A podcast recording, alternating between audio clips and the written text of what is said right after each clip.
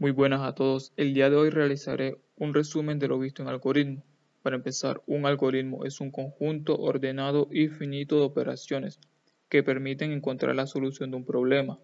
Los algoritmos se representan de varias formas, que son pseudocódigos, eh, diagramas de flujo y fórmulas.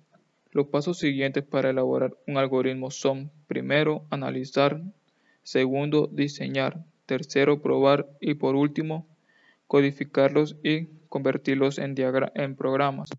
Un concepto importante en el algoritmo son las variables, que son los espacios reservados de memoria que permiten guardar un dato o información. Existen diferentes tipos de variables según su contenido que son numéricas, alfanuméricas, booleanas. Estas se indican según la declaración que indicamos.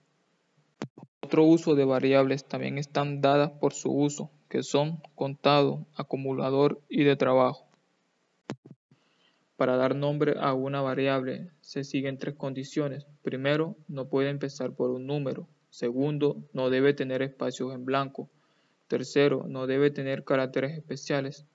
Con las variables se pueden hacer diferentes operaciones como matemáticas, de relación y de lógica. Para utilizar los operadores en una expresión tenemos que tener en cuenta la partidencia, que es el orden para resolver las operaciones. Primero, empezamos por las paréntesis. Segundo, potencias o raíces. Tercero, multiplicación, división y módulo. Cuarto, suma y resta. Cinco, operadores de relación. Sexto, conjunción. Séptimo, disyunción. Otro aspecto son los algoritmos secuenciales, que es aquella en la que una acción sigue otra en secuencia, de tal modo que la salida de una es la entrada de la otra, siguiendo así sucesivamente hasta el fin del proceso.